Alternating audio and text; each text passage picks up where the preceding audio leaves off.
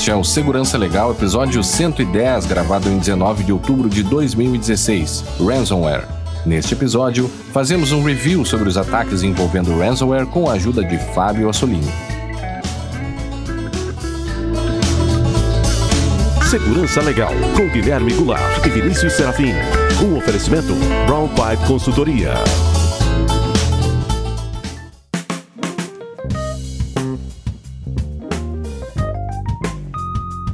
Sejam todos muito bem-vindos. Estamos de volta com o Segurança Legal, o seu podcast de segurança da informação e direito da tecnologia. Eu sou Guilherme Goulart e aqui comigo está Vinícius Serafim. Tudo bem, Vinícius? Como vai? Olá, Guilherme. Olá aos nossos ouvintes. Um pouco trancado aqui de uma sinusite que me pegou de surpresa, mas tá tudo certinho. Fora isso, Fora sem, o- vir, com vírus no corpo e sem vírus na máquina.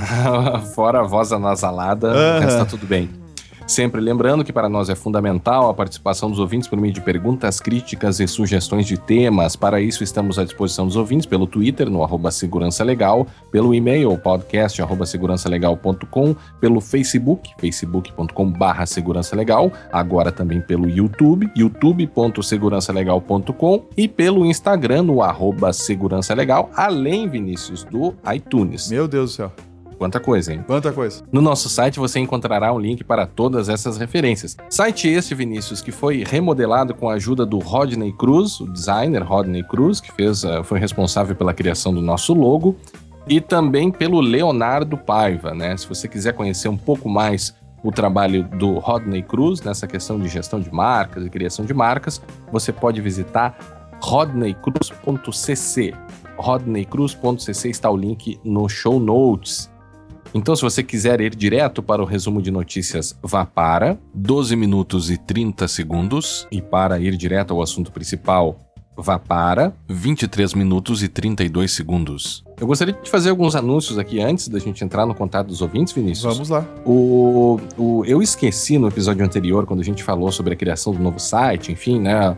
A, a migração e, e uma das pessoas que nos ajudou isso e que nos deu a inspiração, inclusive, para troca de site, deu alguma ajuda pra gente, foi o, o- o meu amigo Juliano Madalena, que é responsável pelo podcast Reexame Necessário, que nós já falamos aqui.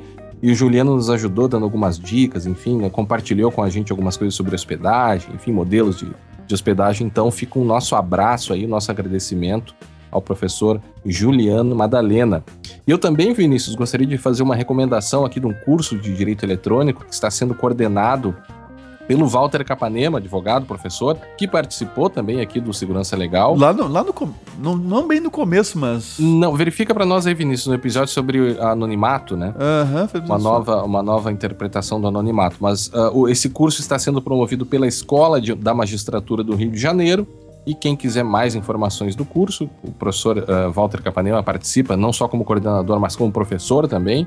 Fica o link ali no show notes. É, o episódio que ele participou foi o episódio 59, lá em 2014. Ó, não foi tão no início não, né? É, é, é, já, passou, já passou da metade. Aham. Ele escreveu, é, ele escreveu, não, o título do episódio era Por uma nova interpretação do anonimato na internet. Legal, fica o link no show notes.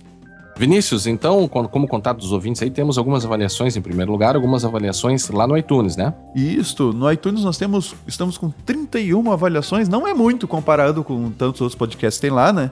Uhum. Mas nós, dessas 31, 27 nos marcaram com 5 estrelas, muitíssimo obrigado. Legal, 3 nos marcaram com 4 estrelas, muitíssimo obrigado. obrigado. E um nos, nos marcou com duas estrelas, que até hoje a gente não soube qual foi É, a razão, porque a gente, a gente até pediu que o ouvinte, né, Aham. comentasse e tal, mas não, não aconteceu.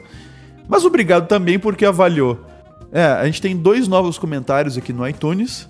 Um deles é do nome do usuário, eu vou ter que ler, né? Uhum. É o Isua, Isuae, Isuae, Uhum. tá? É, o, Isuaê, é o tá. nick dele, Isuae. Ele escreve é, o seguinte: linguagem simples para os mais leigos e completa para os mais entendidos. Não temos boas iniciativas como essa no país. Vamos divulgar e dar, e dar força ao podcast. Ah, muito- muitíssimo obrigado. Isso aí, é isso aí. Só o que eu posso dizer para ele. e a outra? E a outra é do nosso amigo Arquimago. Olha só. É, ele escreve notícias e temas bem debatidos, descomplicando um tema que deveria ser de atenção de todos. É. E, o, e melhor com opiniões diversas, prós e contras. Aprendi muito e melhorei meu nível de segurança ao ouvir esse podcast. Muito obrigado, Arquimago. Grande abraço para ti. A primeira mensagem, Vinícius, vem do Jonathan Fernandes. Eu vou ler aqui, essa é mais para ti. Boa tarde, Guilherme, Vinícius e o grande Fábio Solini. Estou me organizando e pretendo começar a cursar a minha pós em Segurança da Informação em fevereiro de 2016.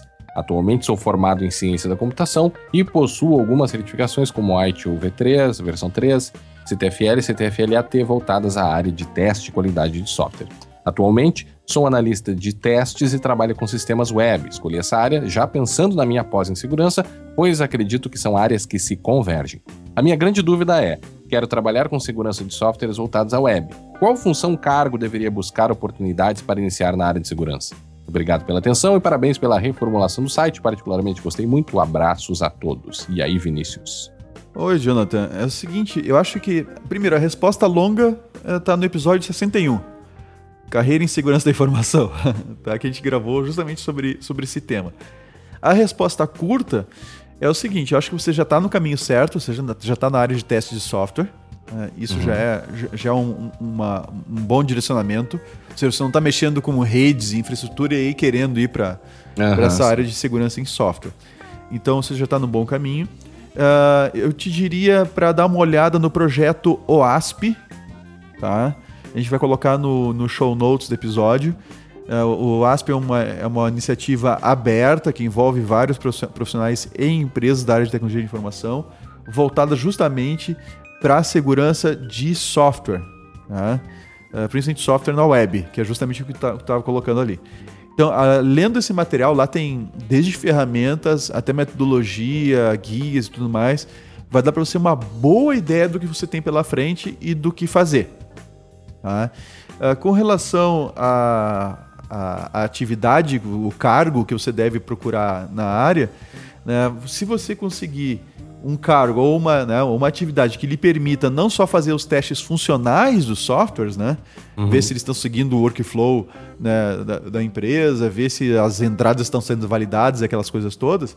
Né, se você conseguir fazer algo mais que é teste de invasão em software, né, aplicar outros tipos de ferramentas que aquelas que vai encontrar no ASP em cima do software, uh, você está no, você tá no, no, no cargo certo para começar a brincadeira. Legal. Se você não, não tiver a oportunidade de fazer isso, bom, aí você tem que dar uma repensada no, no, na sua, no seu atual posicionamento. Certo, então, é, Jonathan, obrigado pela sua participação. É, dê uma escutada lá no episódio 61, que certamente você vai encontrar algumas outras dicas aí que, que vão lhe ajudar. Um abraço. Grande abraço. A próxima mensagem, Vinícius, vem do William, que deixou um comentário lá no episódio 108. Quem está capturando quem? Não, o William diz o seguinte: Senhores, primeiramente, meus parabéns pelo ótimo trabalho, o qual está sendo feito por vocês. No final do ano 2015, conheci vocês e hoje tento ouvir todos os episódios conforme meu tempo, inclusive os mais antigos. O conteúdo de vocês é claro e atualizado, né? não é muito técnico, né? Uhum. no sentido de, da, da, linguagem, e isso ajuda tanto quem é da área de tecnologia como aqueles que são leigos no assunto. É, trabalho com TI e utilizo muito o assunto, os assuntos discutidos para vocês para estudar e fazer pesquisas, mesmo que superficiais, pois assim, um dia que eu precisar de algo, me lembrarei e já teria um ponto de partida. Olha só. Ah, beleza. Muito obrigado, William, pelo teu contato e continue nos acompanhando. E nos envie também sugestões de temas ah, que você sim. desejaria verem sendo tratados aqui. O William também deixou algumas, algumas indicações ali, algumas contribuições aí de, sobre a questão do site, enfim, uhum. que nós já estamos estudando. E, e, obrigado aí pela sua colaboração, foi muito bem-vindo, William. A próxima mensagem vem do João Ribeiro por e-mail, Vinícius. O que, que nos disse o João? Diz assim: Guilherme Vinícius, tudo bem? Ah, tudo bem. Tudo bem, tudo bom. Conheci o podcast de vocês por acaso, fazendo uma busca no meu aplicativo e estou gostando muito. Não sou da área de segurança da informação, mas tenho grande curiosidade e afeição pelo tema. Já ouvi alguns episódios antigos e gostei bastante. Sobre o preconceito. Legal, legal só, só um pouquinho. É legal quando o ouvinte, quando o ouvinte não é da área de segurança e se interessa pelo uh -huh, tema. Né? Sem, sem dúvida. A, a, gente tem, a gente sabe que é uma área muito fechada, direito da TI e, e segurança, então a gente tenta uh, também fazer algo mais inclusivo. A gente até está pensando em fazer um, uns episódios mais abertos ainda, né, para conseguir inserir mais pessoas uh, no, no, no, podcast, sem perder, claro, esse, o DNA da segurança, enfim, do direito da TI, né. Mas Perfeito. que bom que está conseguindo atingir pessoas que não são da área. Eu acho que isso é bom. Perfeito. Uh, sobre o preconceito do Guilherme com a série Mr. Robot, Robot é justificável. É, preconceito esse que já tá diminuindo aí, já tá se acabando. Não, não vamos dar spoilers, mas vem, coisa, vem coisa interessante por aí. É, Hollywood, principalmente, sempre nos deu péssimas representações de hackers. Eu diria que o tema principal da, o tema principal da série é a psicologia. E o tema da segurança da informação é algo coadjuvante, mas de certa relevância na trama. Elliot, o personagem principal, usa o kit clichê hacker porque tenta a todo tempo se esconder, sem, sem dúvida nenhuma, sem contar uhum. o capuz, né? É. Uh, que afinal eu também uso aqui. Afinal, ele é uma pessoa psicologicamente problemática. Eu não sou. Bom, enfim, ainda não vi a segunda temporada, mas espero fazê-lo logo. Parabéns pelo trabalho desenvolvido por vocês. Ganharam mais um novo ouvinte. Sucesso sempre. Abraços. Muito obrigado, João Ribeiro. Um grande abraço para ti. Continua com a gente. Nos mande temas que sejam do seu interesse para nós tratarmos aqui no episódio. É.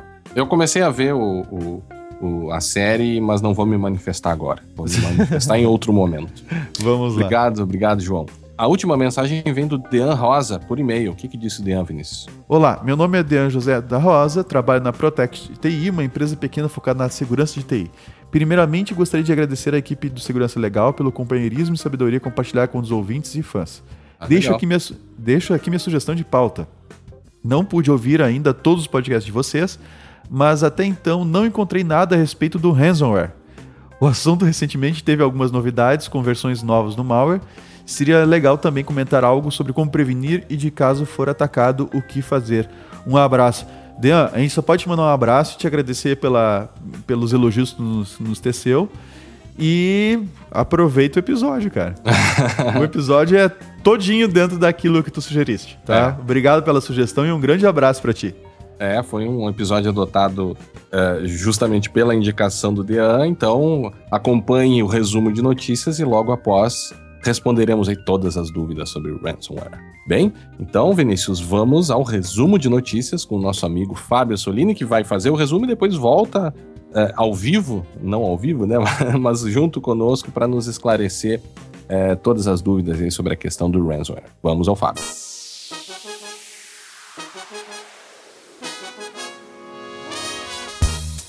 Resumo de notícias com Fábio Assolini.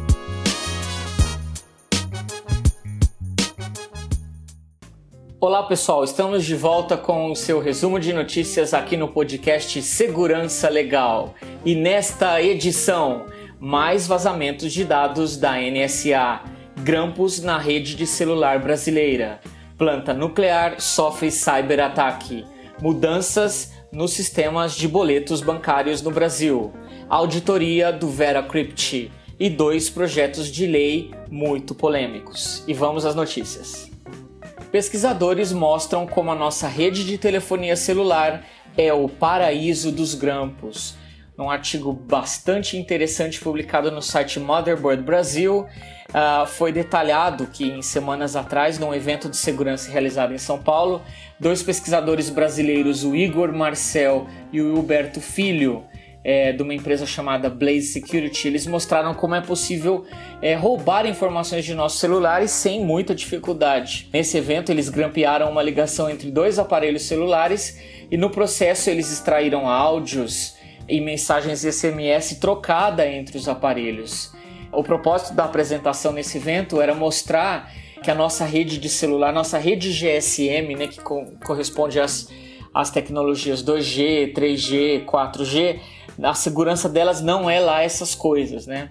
A fim de mostrar como é que funciona esse ataque, a dupla é, criou uma antena rádio base falsa, que também é conhecida por BTS, que é o Base Transceiver Station, e onde né, essa, nessa nessa rádio base celulares e máquinas de cartão de crédito se conectam para poder fazer as ligações. E através então dessa dessa radiobase falsa que logicamente tem o sinal mais forte do que à rede celular normal devido à sua proximidade dos aparelhos, faz com que os aparelhos se conectem nessa rede e tenham então o seu conteúdo grampeado. Se você quiser saber mais detalhes dessa história fascinante, eu vou deixar o link lá no nosso site. E na próxima notícia nós vamos comentar de mais um incidente de, va de vazamento de dados envolvendo a NSA, a agência do governo americano de inteligência, e novamente envolvendo um empregado. Num artigo publicado no New York Times, é detalhada uma investigação contra Harold Martin, um empregado da NSA que, de forma não autorizada, copiou terabytes de dados, de documentos e de ferramentas. E vejam vocês, ele armazenou tudo isso na sua casa durante um período de 16 anos, o que, segundo o próprio, ele o fazia para poder estudar melhor esse material e as ferramentas e assim poder desenvolver melhor o seu trabalho dentro da agência.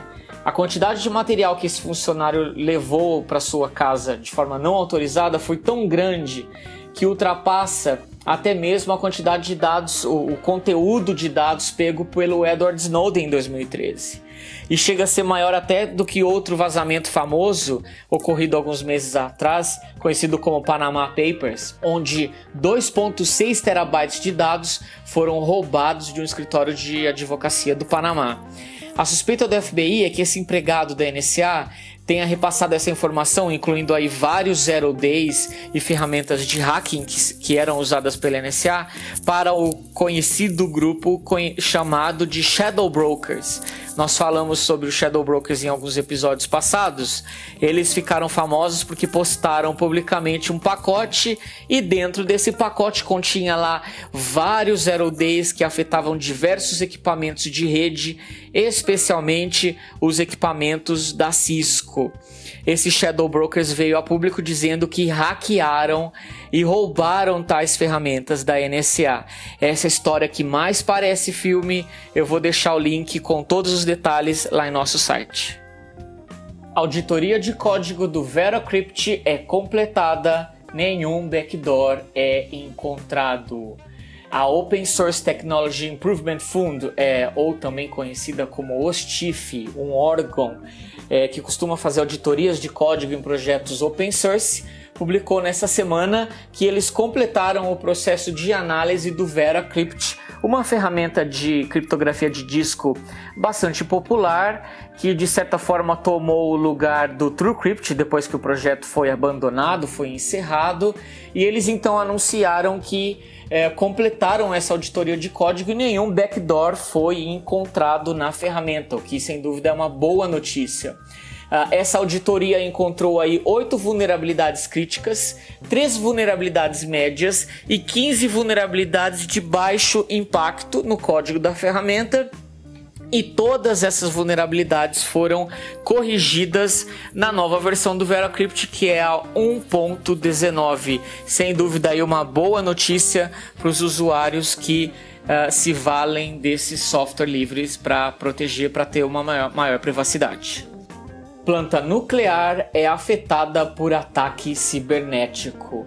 Uma planta nuclear uh, foi alvo de um ataque cibernético que fez com que ela parasse de funcionar há cerca de dois ou três anos atrás, e isso foi é, um incidente militar bastante sério. Quem deu essa declaração foi o chefe da IAEA, que é a International Atomic Energy Agency, ou a Agência Atômica Internacional, que é um órgão pertencente à ONU. O senhor Yukiya Amano é, numa entrevista na Alemanha para alguns órgãos de imprensa, disse que esse fato ocorreu há dois ou três anos atrás, mas ele não deu mais detalhes. Ele apenas confirmou que essa planta nuclear foi afetada é, duramente aí por um, um ataque cibernético. Vejam vocês que interessante. Teríamos aí um Stuxnet 2. Para quem não lembra, o Stuxnet é um famoso vírus que afetou o funcionamento das uh, usinas nucleares, do, o programa nuclear iraniano em 2010. Uh, ah, e afetando aí duramente o, o, programa nuclear iraniano, fazendo com que uh, os equipamentos usados nessa usina fossem aí comprometidos uh, no funcionamento do, é, com a, a, a infecção do vírus nesses computadores. Se você quiser ver mais detalhes, eu vou deixar os links lá em nosso site. Projeto de lei quer punir defacement de sites com prisão de até um ano. A Comissão de Ciência e Tecnologia lá da Câmara dos Deputados aprovou na última quinta-feira uma proposta que torna crime invadir dispositivo informático sem devida autorização, modificando o conteúdo do site de internet. A pena prevista uh, por esse projeto, por desfigurar um site, que nós conhecemos por defacement, uh, é de detenção de três meses a um ano, além de multa. Nós sabemos que a famosa lei Carolina Dickman, né, que é de 2012, ela diz que já é proibido invadir sistemas informáticos, mas uh, esse projeto de lei aí ele, ele restringiria então essas ações de defacement como crime apenas nos casos de vantagem ilícita. Né? Depois, os ouvintes que quiserem saber mais detalhes desse projeto que está tramitando lá na Câmara, eu vou deixar os links no nosso site. Esse não foi o único projeto polêmico né, que está é, sendo discutido lá na Câmara dos Deputados. Um outro deputado aí ressuscitou um projeto de 2000, 2012 sobre a exigência de se pedir CPF para acessar a internet. Vejam vocês. Então, um deputado de Minas Gerais fe fez esse, uh, esse projeto de lei que está sendo discutido lá na Câmara uh, dos Deputados. Uh, esse projeto, então, que seria um adendo ao Marco Civil, onde seria exigido aí o número de CPF para acessar a internet. Vejam só, eu vou deixar os detalhes, como sempre, lá no nosso site. Boletos deverão apresentar CPF do pagador a partir de 2017. Finalmente, a Febraban, a Federação Brasileira de Bancos, está se mexendo para é, mudar o sistema de pagamento de boletos, que nós sabemos é um sistema bastante popular no Brasil, em algumas lojas de e-commerce. Cerca de 40% desses pagamentos são feitos com boleto e nós sabemos o número de fraudes envolvendo boletos é muito grande. Desde trojans que mudam os dados do boleto, fazendo com que o pagamento seja direcionado para outra conta, desde boletos falsos criados por associações que ninguém nunca ouviu falar e que são uh, distribuídos por aí. Então a Febraban veio a público uh, avisar que fará essa mudança significativa no sistema. A primeira mudança, na verdade, já está sendo uh, usada desde 2000, tá, foi adotada pela Febraban desde 2015, que é a diminu diminuição é, da emissão de boletos não registrados, né?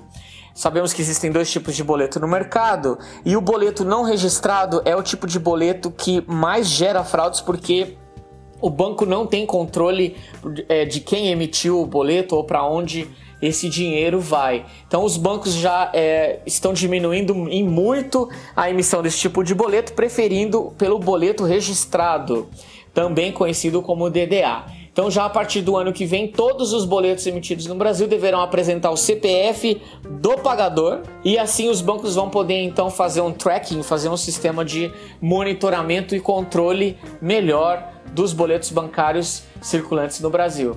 Muito obrigado por sua atenção. Vamos agora com o Guilherme e com o Vinícius.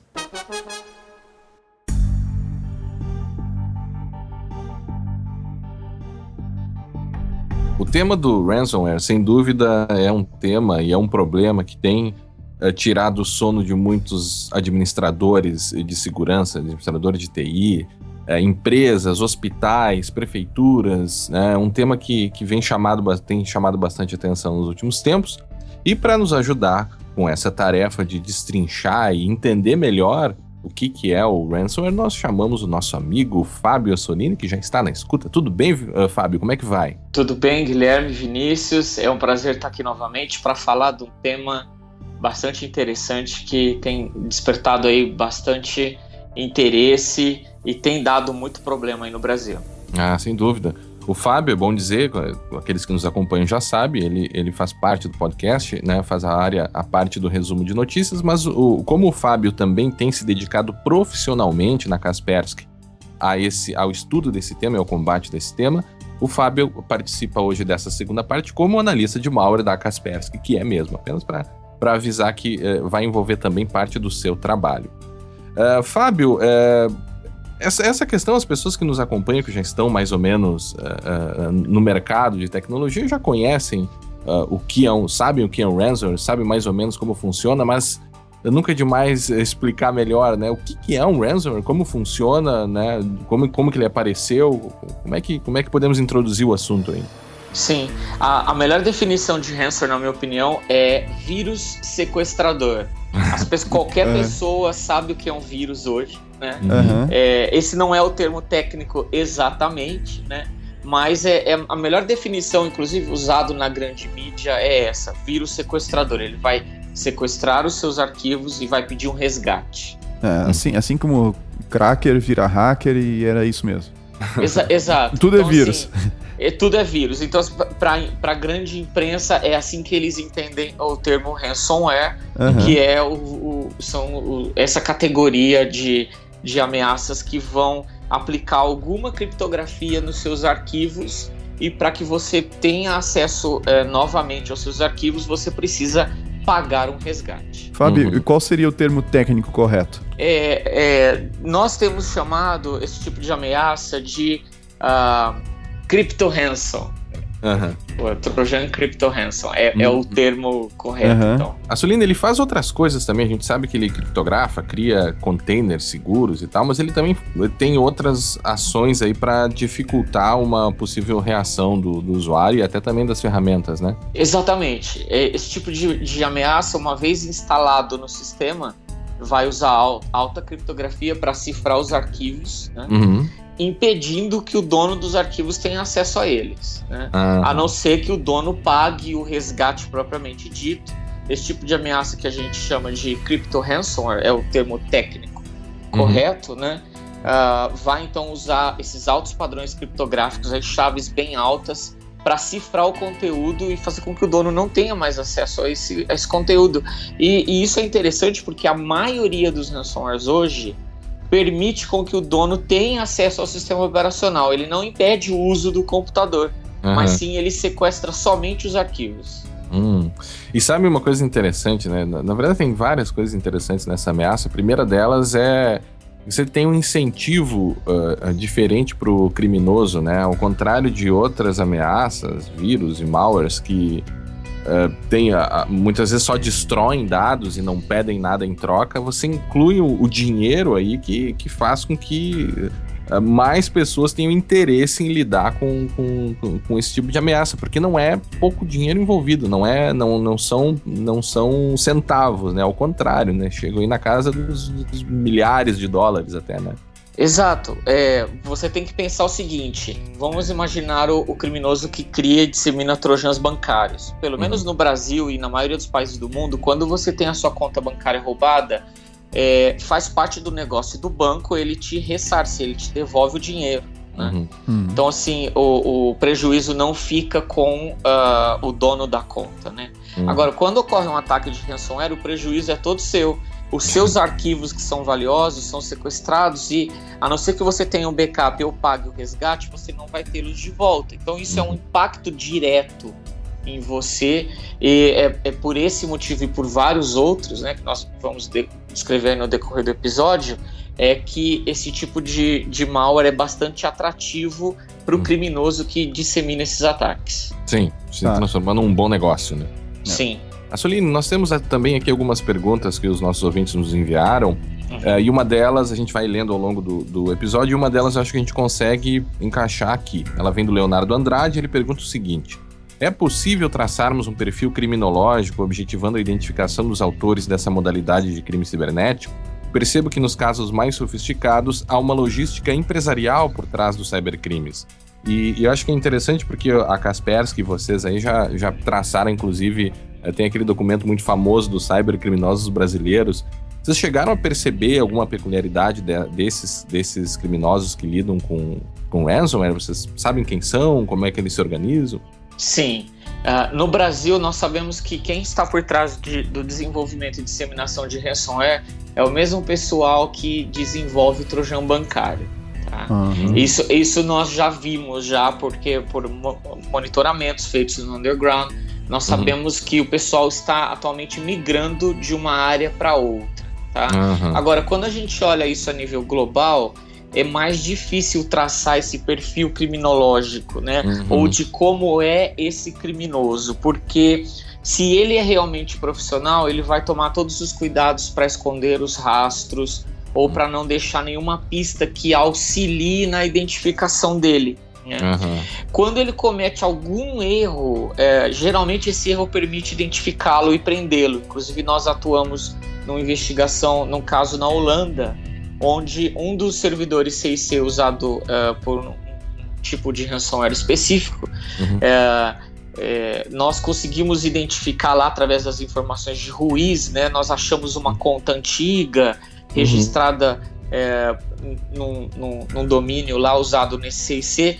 e isso possibilitou é, identificar os donos reais desse servidor e isso nos possibilitou, é, juntamente com a polícia, prendê-los, né? Uhum. Mas isso é um caso em muitos, né? É, é muito difícil, porque o criminoso realmente profissional, ele consegue esconder bem os seus rastros. Uhum. É. é. um, é um negócio, transformando um negócio, né?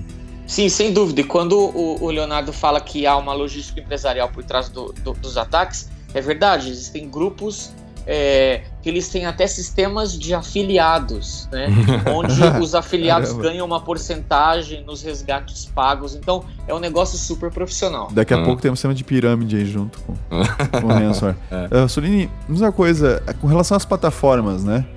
A gente tem aquela, aquela ideia de que, pelo menos em geral, as pessoas pensam assim, né? Que vírus é só para Windows, né?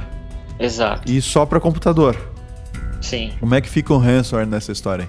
É, pois é, é, é isso é um, é, é um, mito totalmente de que ransomware afeta apenas Windows. Nós temos é, diversos casos recentes aí de ransomware afetando a, a maioria das plataformas. Né? Uhum. É, e também essa não é uma ameaça nova. O primeiro ransomware, senhores, para vocês terem ideia, né, ele é de 1989. Né? Uhum. Ele afetava sistemas MS-DOS ele é, teve o nome né, como AIDS na época hum. e ele pediu resgate de 189 dólares para ser mandado por correio.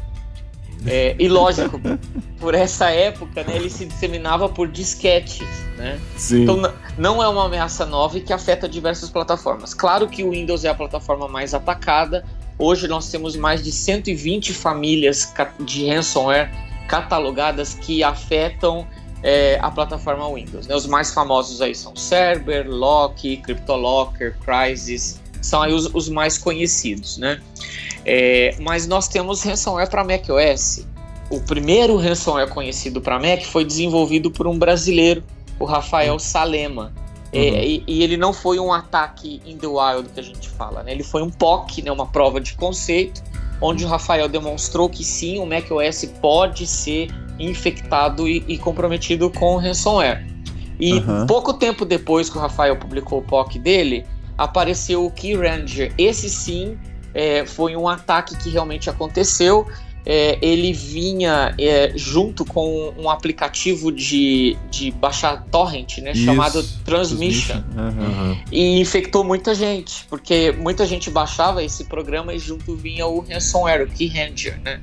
E nós também temos ransomware para Linux, e nós temos, por exemplo, o Linux Encoder, que ele é, ele é bem interessante porque ele afeta servidores web, né. Uhum. E, e, isso afeta diretamente os sites que estão é, hospedados nesse servidor web. E aí, ao tentar visitar o site, aparece o pedido de resgate. para quem visita. Exato, para quem visita, né? Então, o Linux Encoder ele afeta servidores Linux. Temos também o Samsung, que afeta servidores é, JBoss da Red Hat. Uhum. Uh, e, claro, também temos uh, vários software para Android. Inclusive, nós tivemos agora nos últimos meses uma explosão de novos casos de ransomware para Android, que começaram com simples blockers, né? Que simplesmente assim bloqueavam a tela e impediam você usar o aparelho pedindo resgate, mas isso rapidamente evoluiu para trojans que realmente vão cifrar o conteúdo, tá? Uhum. E, e, afeta as versões mais antigas do Android, né? 2.2, 2.3, uhum. através aí de diversas técnicas de ataque. Então, esse já é um problema que afeta diversas plataformas. É, esse é o problema da, dessas versões que não são atualizadas nos, nos aparelhos, né? E os Exato. usuários nem conseguem atualização para os seus aparelhos. Exato, é. A plataforma Android tem esse sério problema, né? Os Uhum. fabricantes não distribuem aí a versão mais nova, que, claro, tem melhorias de segurança Claro. é, e estão melhor preparadas aí para proteger contra um ataque como esse, por E- exemplo, e, e a maioria dos usuários aí está exposto, né? Ah, e para iOS, alguma coisa já apareceu?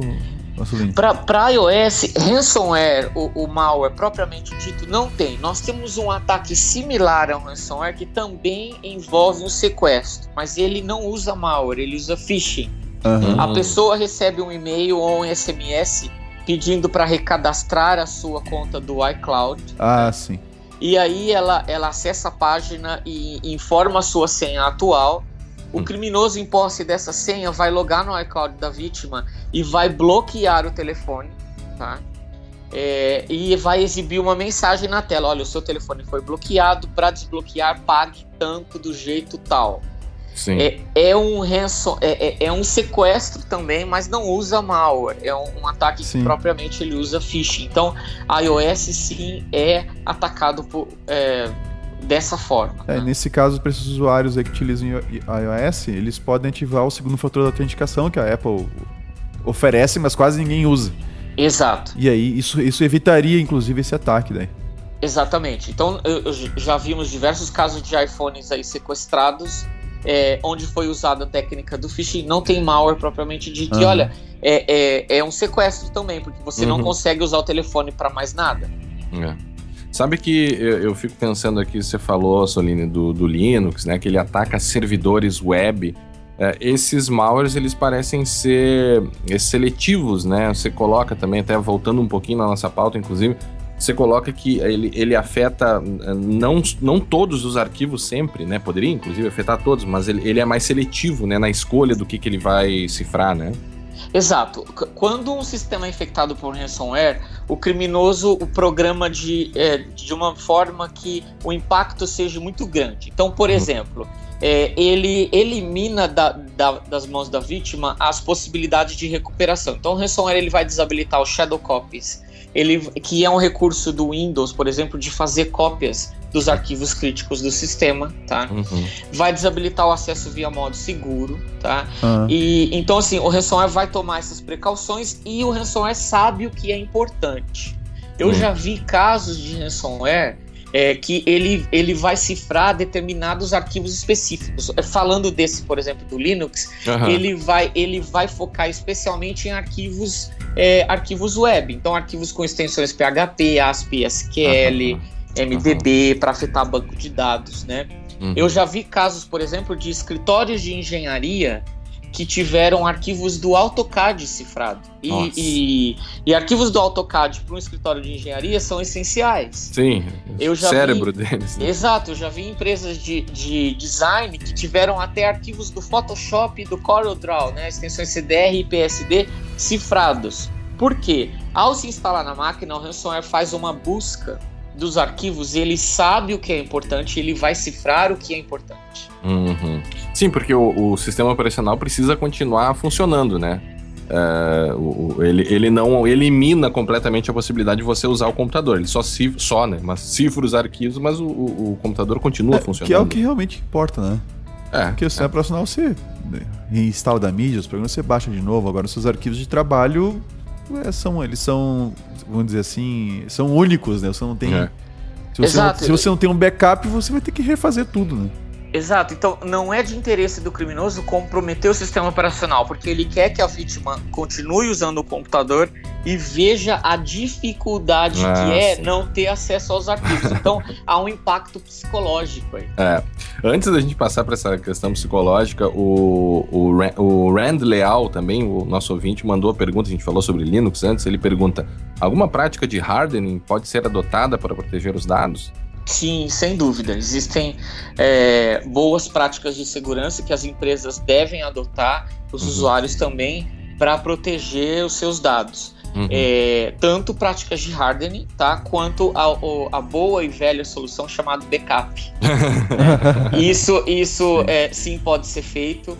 Nós podemos depois detalhar isso é, para que os nossos ouvintes saibam aí o que fazer, né? Certo, certo. E essa questão da pressão psicológica, a gente sabe que alguns são bem é, específicos nisso, né? Colocam Inclusive a própria formatação, a própria interface do, do malware é, trabalha nesse sentido, né? Exato. Todos eles vão colocar um relógio em, em contagem regressiva lá, uhum. geralmente te dando um tempo, é, geralmente eles te dão 72 horas para que a vítima pague o resgate, né? Uhum. Sob a ameaça de que se você não pagar, eles vão, eles vão deletar tudo que está lá, ou seja, eles vão deletar os arquivos que já estão cifrados. Uhum. Isso, claro, é, é, na maioria dos casos não ocorre, tá? Porque o criminoso quer que você sinta a pressão de não ter acesso aos arquivos e para que você pague o resgate, tá? Mas começaram a aparecer alguns ranções aí recentes que eles são um pouco mais agressivos nessa área. Tem um deles, por exemplo, o Jigsaw, uhum. que é um, um ransomware novo aí, que se você reiniciar a máquina, e é um procedimento comum de quem é, foi afetado por isso, né? Claro. A cada reboot ele deleta mil arquivos cifrados. Nossa. De tal forma que você não pode mais recuperá-lo. Então, assim, é, é, há essa pressão psicológica e alguns criminosos também, assim, tentam é, mostrar para você que, olha, realmente seus arquivos foram cifrados e você não tem outra alternativa a não ser pagar, e para isso eles te oferecem uma decifragem grátis de um ou dois arquivos. Ah, que são bonzinhos, né? São bonzinhos. é, olha só, é. eu mandei para vocês uma imagem que o ah. meu orientador do mestrado, na época do mestrado, Raul Weber, lá da URGS, uh -huh. compartilhou no, no Face. Uh -huh. é, até a gente pode botar no show notes essa imagem aí, pode, eu passei o link para vocês agora há pouco. Uhum. Uh, em que aparece assim os vários. A internet das coisas, né? E o ransomware, esse, no, o título da imagem é The Internet of Ransomware Things. Uhum. Né? Ou seja, tudo afetado por ransomware. Então, desde o controle de aquecimento da casa, no caso aqui, né, uma piada para o público americano, né? Então, lá no inverno, esse, o aquecimento aí é, é importante. Então, uhum. aqui para nós o problema agora é o, é o resfriamento, né? É. Sim. Aí então tá aqui o aparelho dizendo, olha, se você não, eu só vou ligar o aquecimento no caso deles lá, se você aquecer a minha conta bancária, né? Ou uhum. o sistema de alarme vai ficar disparando de forma randômica durante a noite inteira se você não doar, né? Não pagar o resgate. E, e assim as várias coisas. O carro, inclusive. Coisa que a gente inclusive comentou, né, Guilherme? É. A possibilidade de ter um ransomware no carro. Uh, tem aqui a chave do carro no, no, na, nesse desenho diz assim: eu só vou iniciar o seu carro, só vou deixar o seu carro da partida, né? Uh, se você estiver indo para o banco fazer a transferência. Exato. Então, imaginem a pressão psicológica desses casos. E nós sabemos que esse é o futuro, né? Uhum. Nós temos aí a, a, internet das coisas que está conectado, então, está tudo na rede, mas não está preparado para lidar com esse tipo de situação, né? Uhum. É, e imaginem esses dispositivos, né? É, infectados com ransomware a tal ponto que você não pode mais usá-los, né? Sim, então, é. isso, isso é, é, um grande problema e, e a pressão psicológica nas vítimas seria ainda maior. Sem dúvida. É, e, e, pior ainda, porque se nos computadores e nos telefones já é difícil uma atualização, imagina você ter, ter que ficar atualizando as suas coisas o tempo inteiro, né? É, claro que os fabricantes dificilmente fariam atualizações, ou seja, você pode inclusive inutilizar os, as suas coisas, né, inteligentes por, por ameaças como essa, né? Exato. Tem um quem, quem assiste o, o, a série Mr. Robot tem uma, uma cena que é, a, a, casa inteligente de uma advogada é invadida, enfim, ela tem que sair da casa porque o alarme começa a tocar e aí Exato. O, a, água esquenta, enfim, ela não consegue mais fazer nada. Né? Só fazer uma observação é, e... aqui. Quem ouviu Oi. o episódio anterior percebeu uma diferença, né? No episódio anterior o Guilherme estava é. com preconceito com relação a Mr. É. Robot. e neste episódio, neste episódio de Segurança Legal, o Guilherme está citando é. episódios do Mr. Robot. O que será que vem por aí, Guilherme? Eu, é, eu não vou dizer nada mais sobre isso, mas, mas pode ser que eu esteja mudando a minha opinião ainda. Tá bom. O, e no Brasil, Assoline, uh, uh, eu sei que vocês têm inclusive dados, a Kaspersky tem uh, estatísticas sobre, sobre como a coisa vem se desenvolvendo no Brasil. Sim, o Brasil tem sido afetado duramente por esse tipo de malware. É, e aí nós resolvemos ver isso em números, né? É, nós sabemos, os ouvintes sabem que os ouvintes coletam telemetria das detecções realizadas, né? Uhum. E aí nós é, resolvemos então olhar isso em números. Nós, 2014, esse tipo de malware, do ano todo de 2014, nós registramos aqui no Brasil 43 mil ataques. pouco tempo depois, uh, em, em, em, um ano, né, que seria de maio de 2015 a maio de 2016, nós registramos nesse ano 70 mil ataques, então quase dobrou. Foi um aumento de 60% de ataques. Uhum. E dos nossos usuários, né, é, que usam os nossos programas de, de, proteção, nós também registramos um ataque. Em 2014, menos de 3% dos nossos usuários sofriam detecções de, de ransomware tá? Uhum. nos seus sistemas. E agora, de 2015 para 2016, isso pulou para quase 32%. Né? Uhum. Então é um aumento é, vertiginoso desse tipo de malware aqui no Brasil.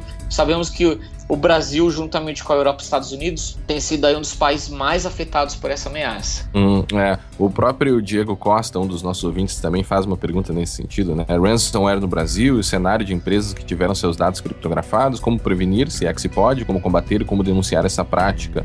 Exemplos de casos hospitalares e de clínicas, né? Uh, uh, essa questão, uh, algumas das perguntas dele a gente vai responder um pouco depois, mas já coloca aqui a dúvida dele na pergunta sobre como a coisa se desenvolve no Brasil.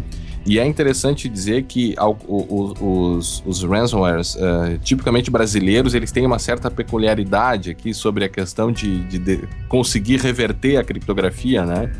Exato. Todos os ransomwares de origem brasileira que nós conhecemos até o momento, eles podem ser decifrados, tá? Hum. Agora, nós sabemos que há, haverá uma evolução natural para que esse ransomware evolua a tal ponto que não se possa mais é, decifrar os arquivos uh, desses ransomware de origem brasileira, tá? Uhum. É, o que nós vimos inicialmente foram copycats, né, que a gente fala cópias do que tem lá fora. Então, por exemplo, uh, nós encontramos uh, criminosos vendendo no Mercado Livre o código-fonte uh, do Loki, do ransomware Loki, né, por 300 uhum. reais, né? E lógico, aí um, um criminoso, o Mercado Livre tem atuação aqui brasileira, um criminoso pode ir lá comprar isso e usar isso em ataques aqui no Brasil, né? Uhum. É, nós ainda vimos o Hidden Tier. O Hidden Tier é interessante porque ele é um ransomware open source, né? Ele Olha foi, que legal. É, ele, foi, ele foi criado aí com fins educacionais por um, um programador turco, né? Mas é lógico que a coisa deu errado, porque aí o pessoal começou a baixar esse código-fonte uhum. e começaram a aparecer aí vários ransomware usando o código-fonte do Hidden Tier e nós encontramos diversos que apareceram aqui no Brasil, né? Uhum. Uh, nós também tivemos um caso de um, de um criminoso brasileiro famoso, né? Uhum. Ele usa o, o nickname 2T74. É, uhum. esse, esse cara, ele, ele, fez, ele tem bastante contato com o cybercrime do leste europeu. E ele desenvolveu uma família de ransomware chamada Torlocker. Por que esse nome? Porque ah, justamente ah, ele, ele usa a, a rede Tor para é, é, para se comunicar com o servidor de controle e comando, né? Uhum. É, o Torlocker foi muito engraçado porque é, o, tanto o builder, todas as telas de ameaça, tá tudo em inglês, né? Uhum. E, quando, e quando nós começamos a analisar o Torlocker, é, uma coisa me chamou muito a atenção, porque o, o criminoso, quando ele negocia o, o ransomware, e é o caso do 274, uhum. ele simplesmente programava o ransomware e vendia isso para outros fazerem um ataque, né? No Builder, nós encontramos o Builder do ransomware, tinha uma foto da presidente, da ex-presidente Dilma Rousseff, né? mostrando o dedo do meio. é claro que é uma montagem e, e aquilo chamou muita atenção. Quando eu olhei aquilo, eu falei, por que um criminoso colocaria a foto da ex-presidente Dilma Rousseff? E aí, uhum. fazendo a análise do código desse builder, é, nós encontramos é, evidências que nos mostram que o coder era brasileiro. Então nós achamos hum. o nickname dele, 274, uhum. encontramos várias strings em português, né? Uhum. É, e mesmo esse, esse, esse, esse ransomware é, sendo é, ele é bastante comparado com outros que nós, nós vimos por aí, ele é bastante evoluído. Ele usa, por exemplo, o AS256 com RSA 2048, mas mesmo assim nós encontramos falhas na, na aplicação da, da, criptografia no ransomware e nós conseguimos decifrá-lo. Né? Uhum. Mas ele foi aí um, um, caso específico de ransomware feito por brasileiros para ser vendidos lá fora.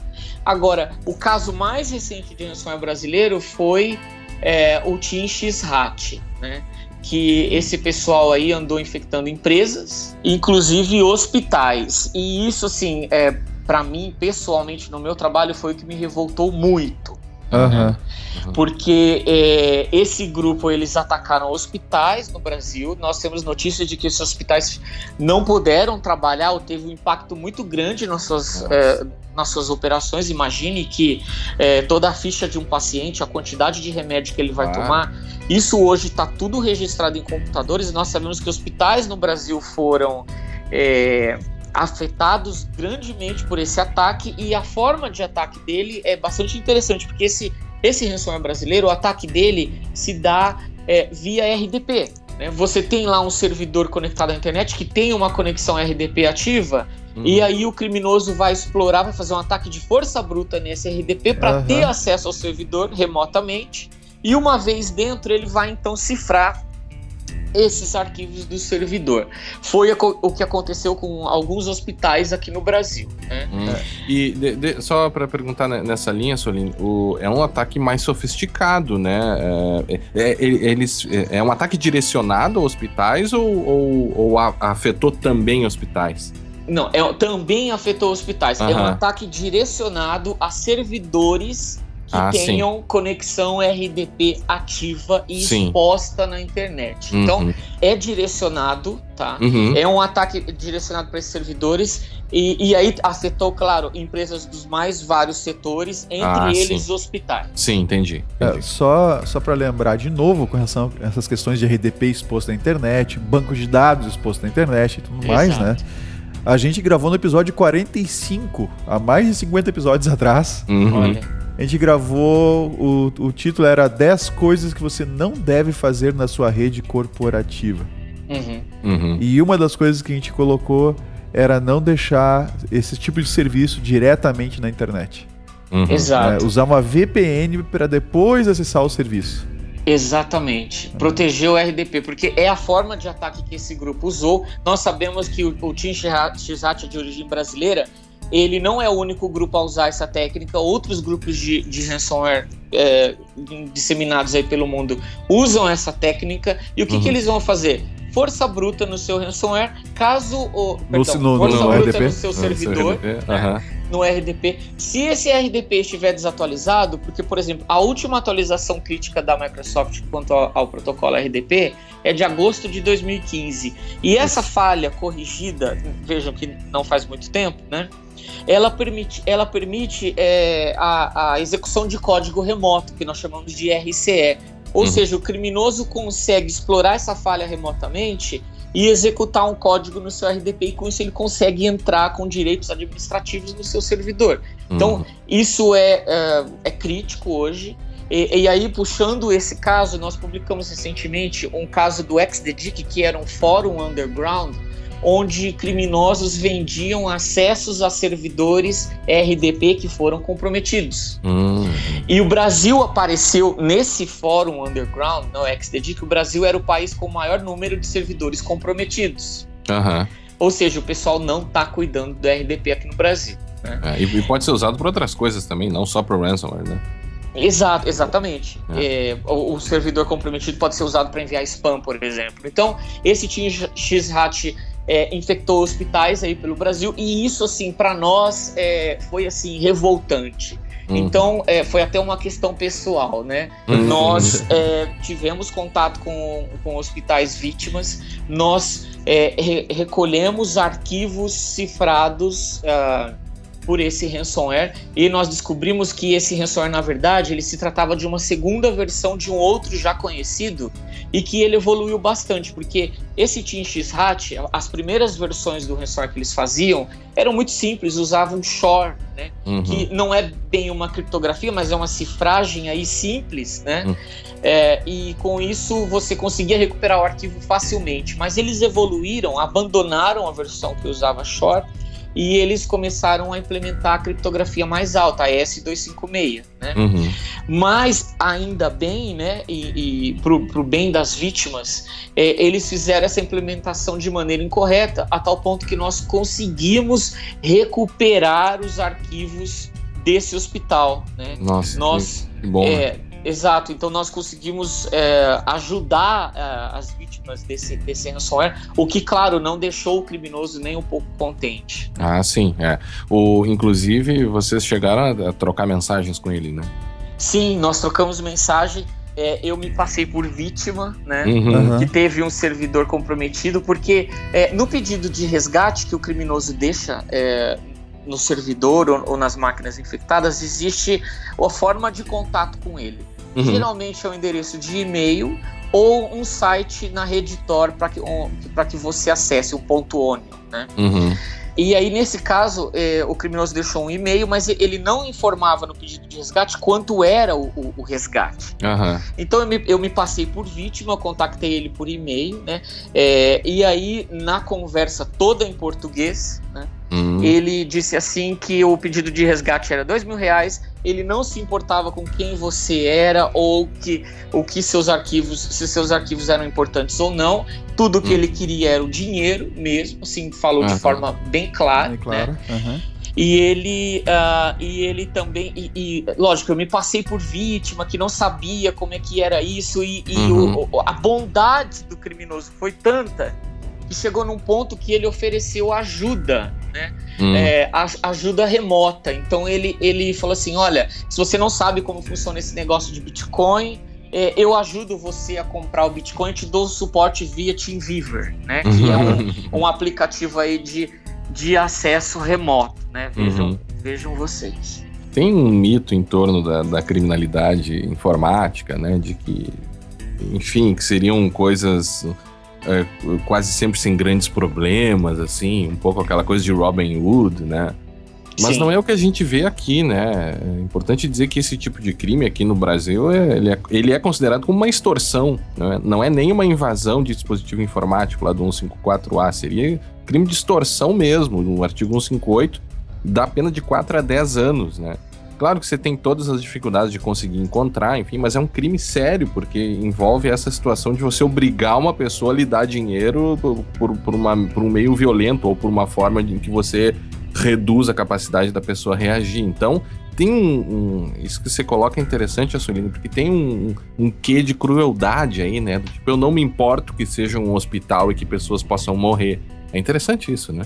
Sim, é bastante interessante. Inclusive, é, nós vimos é, no leste europeu, que é onde surgiram até hoje a, a grande maioria dos, dos ransomware conhecidos, né? Existe uma ética, né, entre aspas, entre esses criminosos de não mais atacar hospitais. Uhum. Né? Isso, isso apareceu entre criminosos do, do ransomware Lock, né, que é bastante disseminado mundo afora, quando eles descobrem que a vítima, que eles atacam meio que assim, eles atiram para todo lado, né?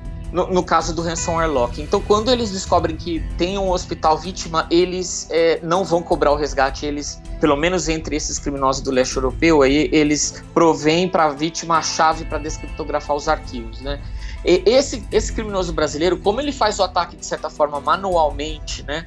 É, fazendo força bruta no servidor, no servidor RDP instalando o ransomware nele, uhum. ele pode ver a quem pertence aquele servidor, ele consegue ver que aquilo pertence a um hospital, mas eles não têm ética nenhuma, eles vão fazer o ataque e não se importam com quem é a vítima. Sim. Nós fizemos uma análise bastante completa sobre a criptografia usada por esse ransomware e nós publicamos isso, tornamos o caso público. Então, esses são os ransomware brasileiros que nós vimos até hoje é, ainda bem que nesse momento todos os conhecidos podem ser decifrados, mas olha, nós vamos chegar no momento onde nós vamos encontrar um sonho brasileiro que não vai ter solução. Fábio, com relação ao pagamento do resgate, né? Uma coisa que o Guilherme já, já tinha comentado antes, que esse tipo de ataque ele dá um lucro, né, um ganho direto pro, pro atacante, né? Sim. Já outros tipos de ataques, eles envolvem, ah, invadiu a conta, ok, daí tu paga o boleto de uma outra pessoa, né, essa pessoa te paga de alguma maneira e tal. Mas nesse caso aqui é direto. Esse pagamento direto, ele não é. Como é que ele é feito? Ele é rastreável ou não é? Né, a pessoa uhum. se pergunta, tá, mas não dá para descobrir quem é a pessoa que está recebendo o dinheiro? Sim, pois é. Excelente pergunta, porque a maioria dos ransomware modernos, né? Todos eles somente aceitam pagamentos via Bitcoin. Uhum. É, e, e, tem uma razão para isso, porque o, o, Bitcoin é uma moeda anônima, né? ela não tem lastro, ou seja, apesar de todas as compras e vendas estarem registradas lá no blockchain, Aham. você não consegue saber quem é o dono daquela carteira. É, é- Uhum. Isso é totalmente anônimo, né? Uhum. Totalmente anônimo. Então você, você não consegue saber. É, é, é uma moeda digital aí que não tem laço, então você não sabe, não, não dá para fazer o que nós chamamos de follow the money Aham. que é o que a polícia faz quando está investigando, por exemplo, quadrilhas de trojão bancário. É o que a PF faz muito bem aqui no Brasil, né? Aham. Ah, tive dinheiro roubado da minha conta bancária, ou eu paguei um boleto que foi adulterado por um vírus, né? O que, que a polícia faz? Segue o dinheiro. Segue o dinheiro. O dinheiro Aham. foi para qual conta, depois foi para qual. Então, através de, é, de- dessa- desse monitoramento, a- as polícias no mundo conseguem chegar até os criminosos, mas com o Bitcoin ainda não dá para fazer isso. É, Uhum. o que é interessante ver também é uma, uma, uma informação um pouco acessória, né? Mas o, o Bitcoin, ele implementa uma coisa que, que é conhecido no meio acadêmico, pelo menos, co- como a moeda digital, né? E, Exato. e, e um dos... E eu lembro isso, disso vagamente, tá? É, Quando eu estava fazendo meu mestrado, eu lembro de gente comentando sobre isso. Ah, a moeda digital, ela tem que seguir, é, pelo menos por princípio, né? Por conceito, os mesmos princípios da moeda ah, física. Sim. E a moeda física, ela é- é anônima, ela é ao portador e ela é irrastreável. Exato. né? Então, o Bitcoin é a implementação exatamente da moeda, da moeda física que a gente tem no mundo digital. Né? Ela, ela é anônima, é ao portador e ela não é identificável. Já outros serviços como PayPal e tudo mais, bom, esses já ia, se, se cobrasse o, se o se o resgate fosse cobrado via PayPal, aí a coisa já seria mais complicada, né? Seria mais fácil de, de, de encontrar, mais complicada pro hacker em si, né? Pro criminoso, não vou chamar de hacker, pro criminoso. É que, é que o Brasil tem também algumas peculiaridades. Se a gente vê é, fóruns públicos de, é, no Facebook, inclusive, a gente sabe que isso existe, né? Vendendo produtos que são objeto de crimes, né? De dinheiro desviado, com número de cartão de crédito, onde as pessoas no próprio Facebook, de forma pública, se expõem. Claro que parece que o- o- o- os criminosos envolvidos no ransomware são mais cuidadosos do que outros criminosos no Brasil que não tomam tanto cuidado assim, né? Exato. Mas o, o- a nível global e esses eh, novos criminosos que estão começando a trabalhar com ransomware, eles sabem disso Aham, e eles uhum. têm usado somente Bitcoin. Inclusive, eu sei de casos onde as vítimas tentaram negociar. Olha, eu prefiro fazer um depósito para você. Eu não sei o que que é esse negócio de Bitcoin, não sei Sim. como funciona, né? A maioria das pessoas não sabem. Claro. Eu, eu, eu quero pagar o resgate, mas de outra maneira. Eu te mando dinheiro por correio ou por Aham. depósito. O criminoso não aceita, porque ele sabe que essas formas podem ser usadas para rastrear, para chegar até ele. Né? E eu não tenho dúvida que hoje a crescente ah, a adoção do Bitcoin né, no mundo ajudou muito a bandidagem a, a desenvolver ransomware, porque eles são protegidos aí pelo anonimato. né? Uhum. Eu, não, eu não tenho dúvida aí. eu- é, eu sei que quem, quem gosta da tecnologia Bitcoin, né, vai doer ouvir isso, mas hoje o Bitcoin é a moeda do cybercrime. Eles adotaram o Bitcoin. Não é culpa de quem desenvolveu a tecnologia, Sim, pelo contrário, sim, sim. mas eles adotaram o Bitcoin como moeda oficial. Não que, eu, não que eu goste do Bitcoin, eu nem uso Bitcoin. Mas será que a gente não poderia dizer a mesma coisa da moeda física? Sendo que o Bitcoin é, é um paralelo, né? Sim, Ou seja, o crime prefere muito mais uma maleta cheia de dinheiro do que um pagamento com cartão de crédito, né? exato. Sem dúvida. Então a gente tem a É. migração. eh, a gente tem a representação no meio digital daquilo que a gente tem no meio físico. Sim, É, e aí acabam que as mesmas, o mesmo comportamento se. Ele, o mesmo comportamento simplesmente migra, né? Simplesmente migra para o meio digital, né? exato. É uma externalidade, né? É uma, É. uma coisa ruim que, que vem acompanhado com a tecnologia. né? É, exatamente. Exato. E eu não fazer. lembro, e uma coisa engraçada, eu não lembro, pessoal, na época eh, do meu mestrado, foi lá em, isso foi lá em 2000, 2001. Eu não lembro do pessoal que falava dessa tecnologia, né?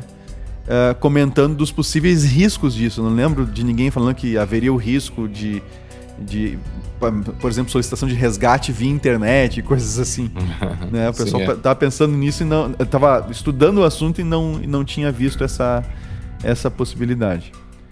Exato. É, outra característica interessante do ransomware é que os pagamentos, né, as carteiras Bitcoin são públicas, então você acessa lá o blockchain e você consegue ver isso. Uhum. E, e esse fator te possibilita saber quanto o criminoso ganhou, ou quanto ele está ganhando com a operação é, de Bitcoin, com a operação do ransomware dele, né? Uhum. Nós sabemos que hoje é, tem criminosos atuando no, no modelo de ransomware as a service, ou seja, é, ele tem um criminoso que cria uma plataforma e vende o acesso a essa plataforma para outros criminosos que vão usar, e o dono da plataforma fica com uma porcentagem dos resgates recebidos. Né? Nossa é, é um, um, um, sistema chamado de ransomware as a service, é, uma novidade aí. O, o cybercrime está sempre procurando esses, essas formas de operação para facilitar a vida dos outros criminosos menos experientes, né? Uhum. E quando você monitora as carteiras bitcoins, você consegue saber quantos caras ganharam. Ou, em raríssimos casos, nós temos acesso ao painel de controle da praga. Uhum. Nós, nós conseguimos uma vez acessar um painel do ransomware Cerber de um, um, um, um, grupo específico, né? Uhum. E, e, esse painel assim nos assustou, porque em um único dia, 15 de abril desse ano, o, crimino, o painel registrava lá mais de 10 mil vítimas em um único dia. Nossa. E Caramba. as carteiras bitcoins que ele usavam indicavam que tinham, é, nessa carteira tinha 119 bitcoins recebidos, né? Só para que o nosso ouvinte tenha uma noção de valor, um bitcoin hoje está cotado mais ou menos em 2 mil reais. Uhum. E essa carteira tinha 119 bitcoins. Então, quando você monitora as carteiras, você consegue saber quanto esse pessoal tá lucrando. E olha, é muito dinheiro. Sim, tem, tem valido a pena para eles, então, né? Exato. É, alguns fabricantes de, de, segurança aí têm, têm publicado coisas nessa área. A McAfee, por exemplo, publicou agora recente um estudo onde eles encontraram aí um grupo, né? E começaram a monitorar as carteiras deles. E eles encontraram 189 bitcoins que esse grupo lucrou em seis meses, o que dá mais ou menos 378 mil reais. Um grupo, um Nossa. grupo só, né? É Já o, outra companhia, Checkpoint, eles uh, também conseguiram mapear aí um grupo trabalhando com ransomware Cerber e eles encontraram que esse grupo tinha uma rede de afiliados com 161 afiliados. Esse, essa rede de afiliados conseguiu infectar 150 mil vítimas é, e eles chegavam a lucrar por mês 195 mil dólares em um único mês. É muito dinheiro. É Caramba. muito dinheiro que esse pessoal está roubando, e lógico, a gente faz isso monitorando as carteiras Bitcoin. É, você tem alguns motivos e traz alguns motivos para não se pagar o resgate, né? E inclusive é, um desses motivos é, é, é, é óbvio, inclusive um, um, dos nossos ouvintes, o Rodrigo Veleda, possui o Twitter Não Sou um Número e um blog de mesmo título, ele diz, né? Ah, tem o caso do Hospital do Kansas que pagou pelo sequestro e não recebeu os dados. Ou seja, você pode pagar e não, e não, não ter a contrapartida, né? Afinal de contas, já que o cara é um criminoso, ética não é o forte dele, né? Mas Exato. quais seriam esses motivos linha? É, nós temos. Uh, nenhum especialista em segurança recomenda que você pague o resgate. Eu, eu trago cinco motivos uh, que para tentar convencer as pessoas, olha, não pague o resgate. O primeiro é exatamente esse. Você pode pagar e você pode não ter os seus arquivos de volta. Uhum. É, por várias razões. Primeiro, porque o criminoso não tem nenhuma ética. Segundo, porque é, há algumas famílias de ransomware que elas são destrutíveis. Ou seja, depois que o arquivo foi cifrado, o, é, a chave usada para cifrar esses arquivos ela é jogada fora. Uhum. Ela é perdida no processo. E mesmo que você pague o resgate, você não vai recuperar os arquivos. É mais ou menos como aquele sequestrador que sequestra a pessoa uhum. e depois que a família paga o resgate em dinheiro, ele mata o sequestrado. É. Então, é. É. mais ou menos isso, né? É o mesmo então, é dilema, é, né? É o mesmo dilema. Você é. pode pagar e não ter os seus arquivos de volta. Você vai estar negociando com bandidos. Então, esse é o, é o primeiro motivo. Esse caso do Hospital do Kansas é interessante porque eles pagaram o resgate, tá? É, e o criminoso falou: não, peraí, eu quero mais. Hum. E aí a gente entra no segundo motivo, que é chantagem. O criminoso, ao descobrir o seu perfil, que se trata de uma empresa, ou de uma grande empresa, ou de alguém que tem posses, ele pode começar um processo de chantagem e começar Sim. a pedir mais dinheiro. Foi exatamente o que aconteceu com esse hospital no Kansas. Uhum. Ele falou: olha, eu não, você pagou, mas eu quero mais. Então esse é o segundo motivo, você pode sofrer chantagem, né? É, e aí o terceiro motivo, quando você paga, você vai estar tá incentivando o criminoso a continuar na vida criminosa, né? Você vai estar tá fazendo valer aí aquele ditado que o crime compensa, né? Uhum. Quarto motivo, nada garante que ao pagar o, o resgate uma vez e resgatar os seus arquivos, você não vai ser atacado novamente, tá? Porque o criminoso não tem lá um caderninho. Ah, esse daqui eu já, eu já ataquei, ele pagou uma vez, então não vou atacar de novo. Eles não têm nenhuma ética. Né? Uhum. Quinto motivo, em alguns casos é possível recuperar os arquivos sem precisar pagar o resgate. E é aí que começa, senhores, a briga de gato e rato entre as companhias antivírus uhum, e os desenvolvedores de ransomware, porque o nosso interesse é ajudar as vítimas né, uhum. a que elas recuperem os seus arquivos sem que seja necessário pagar. Uhum, é. é. e essa, essa também é um, é um dilema, né? É uma questão técnica que envolve uh, antivírus e empresas de antivírus. Uh, o vírus e empresas de antivírus, né? Ou malware e empresas que, que lutam contra isso, porque é, é, sempre mais difícil uh, defender do que atacar, né? O atacante ele encontra qualquer coisa para invadir, qualquer vulnerabilidade que ele possa utilizar. Já o, o defensor ele precisa ficar encontrando todas as formas de se proteger. Então é, é mais difícil ser empresa de antivírus do que ser criminoso, né? Sem dúvida. Me parece, né? Sim, é verdade. É muito mais difícil defender. É, e olha, é uma briga de gato e rato. Vou dar alguns exemplos. É, hoje, a maioria das companhias antivírus tem equipes dedicadas para lidar com o tema, porque uhum. é um tema que afeta diretamente os nossos clientes, né? E é uma briga. Então, o que, como é que acontece? Ao analisar a criptografia usada por um ransomware, se nós encontramos uma falha que pode ser explorada para recuperar esses arquivos, nós vamos fazer. Tá?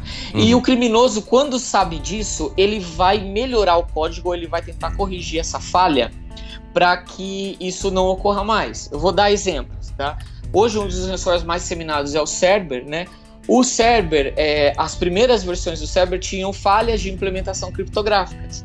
E nós conseguimos, o Cerber 2, por exemplo, nós encontramos uma falha, é, outras companhias de segurança também encontraram, e nós conseguimos ajudar as vítimas. Mas esse ajudar as vítimas durou só uma semana, porque o criminoso ficou sabendo disso. Sim. E ele lançou a versão 3 do, uma nova versão do ransomware que hoje não pode ser decifrada. Uhum. Né? Então é, é uma briga, né? É uma briga é, onde a gente encontra falhas, a gente ajuda as vítimas a elas recuperar os arquivos sem precisar pagar. O criminoso vai lá e lança uma nova versão. Isso aconteceu com várias famílias de ransomware, não foi só o Cerber. É, tem um, um, caso interessante, o CryptXXX, que a versão 1 e 2 nós conseguimos quebrar ele, é, uhum. recuperar os arquivos o criminoso ficou sabendo, mandou mensagens é, de revolta né, contra a gente. e, e, ele lançou a versão 3 que hoje não dá para recuperar. Então, é, existem aí. É, quase todos os fabricantes de segurança têm iniciativas nessa área de é, tentar recuperar os arquivos, mas infelizmente está ficando cada vez maior a quantidade de, de, de famílias de ransomware que não dá para nós fazermos nada. É, é, é, sempre assim, né? O ataque sempre avança e tecno a tecnologia de ataque avança e a tecnologia de defesa tem que ir atrás, né? Sim. E, e sempre tem um fator, um fator surpresa a seu favor. Uh, Fábio, a gente tem mais uma pergunta que é do Jorge Wallace. Uh, ele coloca o seguinte: existe alguma forma segura para descriptografar os arquivos ou apenas o criminoso é capaz de descriptografar? Está mais ou menos respondida, né? Mas se quiser dar é. mais uma Sim, quando existe falhas de implementação nos padrões criptográficos usados pelo ransomware, né, é, a gente consegue sim descriptografar esses arquivos de forma segura, tá? É, agora, há casos de ransomware onde não dá para fazer nada a única forma de descriptografar é tendo a chave que está em, em, posse do criminoso. E nós temos então na sequência uma do Rafael Pimenta. Na verdade, o Rafael Pimenta tem umas três aqui, né, Guilherme? é, algumas já foram respondidas. É, até, no, né? o nosso ouvinte, Rafael Pimenta. Os métodos normais de prevenção de infecções em geral são suficientes ou alguma outra prática não comum específica para ransomware pode ser adotada? E ele uhum. pergunta ainda: ao ser infectado, como e onde buscar se há solução disponível? E pelo histórico, pagar tem resolvido o problema ou mesmo pagando não se tem recebido a chave? Tá, três Essa perguntas. Foi... Três perguntas, algumas. Vamos lá, vamos lá. É, vamos à primeira. Métodos normais de prevenção funcionam? Não funcionam. você precisa de proteção dedicada. A gente pode comentar isso mais lá para o final, porque existem Uhum. boas práticas, né? Para Uhum. você se defender contra esse ataque, você tem que entender como ele funciona e você tem que adotar é, soluções de segurança dedicada ao problema, tá? Uhum. A segunda pergunta, é, depois que você é fe- infectado, é, onde você pode buscar é, ajuda? Eu indico dois lugares. Primeiro, o seu fabricante de segurança. Hoje, boa parte das companhias antivírus tem suporte dedicado aos seus clientes. Você vai contactar o suporte e lá eles vão te dizer se esse ransomware dá para é, dá para recuperar os arquivos cifrados por esse ransomware ou não Uhum. tá? É, um, eu- um outro recurso que eu recomendo para as vítimas tem um site bem legal chamado ID Ransomware. Então você acessa esse site, ele é mantido pela comunidade de segurança Blipping Computer, é, que é atualmente a comunidade que desenvolve a melhor pesquisa na área, pesquisa e documentação de ransomware. Hoje são eles que fazem. Então nesse site você pode enviar é, a, a- o, a nota, né, do o, o pedido de resgate deixado pelo ransomware ou é, dois arquivos cifrados. Ele vai fazer essa análise e vai te dizer qual é aquele ransomware e se existe forma conhecida de recuperar aqueles arquivos ou não, tá? E se pelo histórico se dá para recuperar os arquivos? Sim, na maioria dos casos, ao pagar, o criminoso devolve, ele, ele te, te é, manda um programinha com a sua chave única lá que foi usado para cifrar os arquivos e você consegue recuperar. Na maioria dos casos, isso ainda é possível. Sabe que é, tem uma máxima que o, a, gente se proteger, a gente precisa saber o método de ataque, né? E você coloca algumas questões nesse sentido, já perguntando como se proteger, e eu sei que algumas das suas respostas envolvem uh, saber como você é atacado, né? E como é que funciona essa dinâmica? Sem dúvida. É primeiro ah, as empresas, os usuários têm que saber quais são as técnicas de ataque usados pelos criminosos. A técnica número um, sem dúvida, são arquivos maliciosos anexos mensagens de e-mail. Uhum. É 80% dos ataques de ransomware são assim.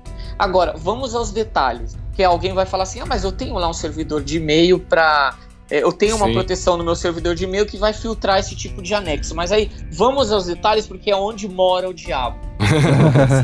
É, o criminoso ele vai usar é, arquivos anexos em e-mail assim, ou de extensões nunca vistas que você não conhece e que tem, são potencialmente maliciosas e que o seu servidor de e-mail não vai bloquear. Ou ele vai usar arquivos maliciosos que você nunca, jamais vai bloqueá-los no seu servidor de e-mail. Como Sim. isso? Então, se ele vai usar arquivos do Office, ele você não- jamais vai bloquear arquivos do Office no seu servidor de e-mail, né? Arquivos do Word, do Excel, do PowerPoint Aham. porque é algo que toda empresa usa. Então ele vai usar arquivos assim com, com macros maliciosas dentro do arquivo. Uhum.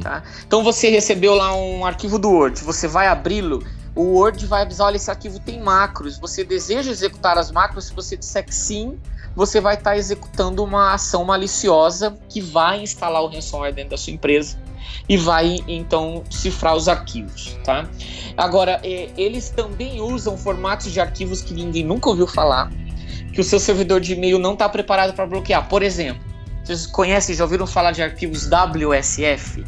Não. Sim, não eu já, eu já ouvi falar. eu É, não conhecia. é. são arquivos script, ele é como um VBS, É. né, um VBE, é, que na maioria dos servidores de e-mail hoje esse arquivo passa, né? Hum. Ou outra extensão desconhecida que eles vão usar, arquivos .pub, que Uhum. são arquivos de uma suíte é, esquecida aí da Microsoft, que é o Microsoft Publisher. Uhum, uhum. Esses arquivos .pub, eles são abertos pelo Word, pelo Excel, e eles também têm macro, né? E é um programa esquecido aí no tempo, né? Sim. É, nós já vimos também alguns, algumas famílias de ransomware usar extensões assim bem antigas, por exemplo, quem trabalha muito tempo em informática vai lembrar dos arquivos .arg, Uhum. Né? Compactados, né? compactados que são abertos hoje pelo WinRAR, pelo WinZip. Então nós vimos é, famílias de ransomware usando arquivos .arg, né?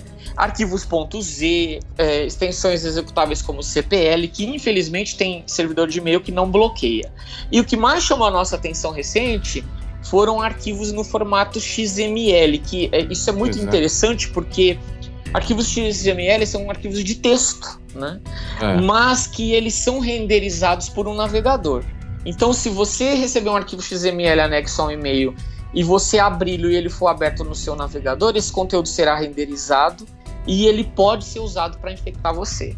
Né? Hum. Então, veja, senhores, são detalhes. Né? Então, as, as, empresas, os usuários têm que cuidar do seu servidor de e-mail, o que, que você recebe por e-mail. Se você receber um arquivo suspeito lá, anexo a mensagem de e-mail, não abra. Né? Sim. Então, é, essa é a primeira forma de ataque. A segunda forma hoje mais usada por ataque, nós já comentamos, são ataques remotos a servidores, geralmente explorando aí, é, fazendo força bruta na porta 3389, que é a porta usada pelo serviço RDP, mas eles também usam VNC é, e outros serviços aí de acesso remoto que possam estar ativos no servidor. Eles vão explorar falhas para tentar acessar esse servidor e cifrá-lo manualmente. Então essa, é, essa é a segunda forma. É, é só para só dar um toque para quem nos ouve e de repente está ouvindo RDP e não está sabendo o que é RDP, é o Terminal Service. Exato. É, é o Terminal Service. É o Terminal então. Service, exato. É. RDP é o protocolo, né? O é. nome do protocolo. E de, e de, novo aqui eu cito, né? Não colocar esses serviços diretamente na internet. Acessar exato. sempre via uma, uma VPN. Exato. É, a outra forma usada pelos criminosos para infectar, que essa impacta o usuário doméstico diretamente, eles têm usado exploit kits, né? Uhum. É, inclusive, alguns grupos, como o Loki, por exemplo, eles chegaram a usar é, falhas zero day do Flash. Uhum. Então imagina, você, o criminoso vai lá, invade um portal que tem muitas visitas né, por hora e ele bota um exploit lá que vai explorar uma falha zero day do Flash. Isso vai infectar todo mundo que visitar é. esse site, né? É. Então aí as, os usuários, as empresas precisam se preocupar com o que manter esses plugins sempre atualizados. Você ter uma uma proteção dedicada que vá monitorar a navegação web. Né? Sim. Isso é, é importantíssimo. É, outros casos, nós vimos alguns ransomware para Android explorando falhas do sistema que foram corrigidas pelo fabricante, mas os usuários não instalaram, ou seja, estão usando sistemas não atualizados. Tá? Aí as empresas, os usuários têm que é, cuidar do que a gente chama de patch management, ou seja, manter o seu parque sempre atualizado com as versões mais recentes, instalar as atualizações críticas do Windows ou dos outros sistemas que você tem. Uhum. E a quinta forma e mais usada hoje pelos criminosos para atacar é o ataque via rede, onde se ele consegue infectar um endpoint, ele vai tentar do endpoint infectar o servidor, né? É. É, fazendo ataque na rede. E como é que os administradores hoje vão cuidar disso? Tendo uma rede compartimentalizada, né? E inclusive esses ransomware que tentam se disseminar por rede, eles afetam inclusive serviços de backup na nuvem que estejam configurados é, no, no, dispositivo atacado. Então, por exemplo, uhum. se eu tenho lá um Dropbox ativo no meu endpoint e ele foi infectado com ransomware, esse ransomware vai cifrar não só os arquivos locais, mas também os arquivos que estão lá no compartimento do Dropbox. É. Né? Isso é, é um o, problema. E o backup também, né? Porque é, dependendo, não é qualquer backup, né? Não basta ter qualquer backup, porque se você não tem um versionamento, você corre o risco de, de, encriptar o backup, inclusive, né? E aí é uma mistura explosiva nesse caso, né? Exatamente. Então, a, a, a prática ideal de backup hoje é o que nós chamamos de backup offline. Então, tenha rotinas de backup, faça backup e mantenha esse backup inacessível depois uhum. do processo realizado. E se você deixar ele acessível em rede, tem famílias de ransomware que conseguem se disseminar em rede e que ele vai acessar esse backup e ele vai cifrar o seu backup também. Então, senhores, nós sabemos que as soluções de segurança e os produtos mais básicos existentes no mercado, eles não são suficientes para te proteger contra ransomware. Você precisa de uma solução dedicada que tenha é, uma proteção dedicada. E hoje as melhores suítes de segurança no mercado possuem essas soluções, que elas são basicamente comportamentais, elas vão é, monitorar o seu sistema e impedir a cifragem dos arquivos logo no começo, né? Porque ao monitorar um sistema não é normal você ter um processo com poder de escrita e leitura que vá, por exemplo, tentar acessar 10 mil arquivos em um minuto, né? Então, é, essas soluções dedicadas, elas vão monitorar o sistema e vão impedir com que uh, o ransomware efetivamente afete o seu sistema, né? Então você precisa ter uma solução parruda aí contra o problema, uhum. além, é claro, de ter um backup, né? Hoje existem no mercado algumas soluções que eles chamam de EFSS, que é o Enterprise Cloud File Sync and Share, né? Assim, nome grande aí é, pra, é simplesmente para dizer backup na nuvem, uhum. né? Mas aí é, são, são soluções que podem ajudar mas que você tem que levar em conta aí as questões de privacidade, né? Claro. É, você está colocando seus arquivos numa infraestrutura de um terceiro, então você tem que confiar nesse terceiro, né? É, então nós acreditamos que a melhor solução no momento é o backup in the house, né? E offline, né? Onde você depois de efetuar o processo de backup você desconecta ele da rede. Essa é ainda a melhor solução hoje. É, se fazer o backup direitinho, né? Como a gente encontra nos livros texto de segurança da informação. Sim. E mesmo na ISO 27002, né, é, não, não é difícil verificar que tem que se manter mais de um, mais de um jogo de cópias do backup. Né? Ou seja, não, você não tem uma, uma única mídia que você faz o backup e você vai falar conecta para atualizar, né? Exato. Então tem, tem vários cuidados que tem que ser tomados que, ok, para um usuário, para um usuário uh, doméstico, talvez o melhor backup que ele consiga fazer ainda seja usando um pendrive, alguma coisa assim. Né? Sim. Ou pode ter dois pendrives e vai atualizando os pendrives manualmente. Agora, Exato. empresas caírem na questão do ransomware e sem terem uh, backup dos seus arquivos para retornar é uma coisa que não, que, que não dá pra, é impensável, né? Exato. Eu é, é costumo é falar que isso. eu costumo falar que empresas que têm problema com ransomware é porque elas têm um outro problema que é o backup. ela tem que resolver a questão do backup primeiro para depois pensar no ransomware, né? E as empresas que, que são vítimas de um ataque, então a primeira coisa a fazer é entender como o ataque veio. Isso é importantíssimo, porque é, como se deu o ataque. Né? Quando você identifica isso, você vai é, poder tomar ações preventivas para que o ataque não ocorra novamente. E se, a segunda coisa é tentar identificar qual a família de ransomware específica, que aí você pode identificar se dá para recuperar esses arquivos sem pagar ou não, tá? E a terceira coisa é implementar uma política eficiente de backup para você não ser vítima novamente, porque é, nós sabemos de casos de empresas que já foram atacadas cinco, seis vezes uhum. é, por famílias diferentes, os criminosos atiram para todo lado. É, é interessante também que é, para o direito a gente já viu decisões que reconhecem um dever de backup do isso para o usuário comum, né, em uhum. situação em que né, cidadão leva o computador para o conserto, o, o, o, técnico perde os dados e o juiz diz: não, peraí. Sim, teve um dano, mas esse dano poderia ter sido reduzido se a parte tivesse um backup. Então, existe um dever de fazer backup que afeta uh, usuários comuns. Exato. Bom, se esse, se esse dever uh, uh, se aplica a usuários comuns, o que dizer então de uma empresa, né? Então, realmente é, é, é, interessante e as empresas precisam se preocupar também, porque se um ransomware afeta a capacidade delas de executar os seus contratos, né, de realizar ou prestar os serviços, certamente os, os usuários que forem afetados podem judicialmente se retornar contra a empresa buscando uh, uh, uma reparação para esses danos. Então a, a questão é muito mais é, profunda e muito mais grave, é, né? Isso que eu te perguntar, Guilherme, nesse caso não valeria força maior aí, que tem, o pessoal coloca nos contratos, né? Não, caso fortuito não, porque é, primeiro que seria um fortuito interno, né? E se a gente fala em, por exemplo, em direito do consumidor, o, o, o fornecedor ele é responsável pelo fortuito interno, pelas coisas que ele poderia cuidar, por exemplo. Uhum. Né? A responsabilidade é dele. Mas não me parece que é um caso fortuito, porque você evita com backup. Então, se é evitável, não é fortuito. Mesmo no contrato entre empresas, uma, se uma empresa fica impedida de realizar o trabalho que ela tinha que, ela tinha que fazer é, por causa do ransomware e pelo fato dela não ter um backup, ela seria responsabilizada. Você poderia colocar uma cláusula no contrato dizendo que a empresa não é responsável por ataques de ransomware. Agora, ou, você. Ou por ataques cibernéticos, de maneira geral. É, mas aí você vai. Você, é uma cláusula complexa.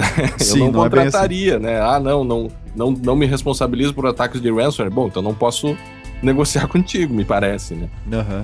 Uh, a Soline, e assim, palavras finais, assim, a gente sabe que o futuro, o, o futuro do... Você já prevê um futuro por ransomware, né? O que, que seria esse futuro?